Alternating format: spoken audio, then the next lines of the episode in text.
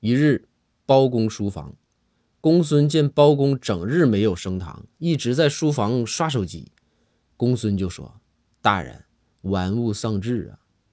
包公看看公孙说：“公孙，你不知道我这儿啊致富呢，再刷一会儿啊，明年开封府全员工资翻倍。”公孙一听还有这好事儿，赶紧问是怎么回事包公就说：“这不嘛，今天庞太师生日，同殿称臣的，我合计吧，发给他一个一百两的红包，意思意思，我就微信给他转过去了。”公孙就说：“大人，你这招挺狠呐，你这是钓鱼执法呀！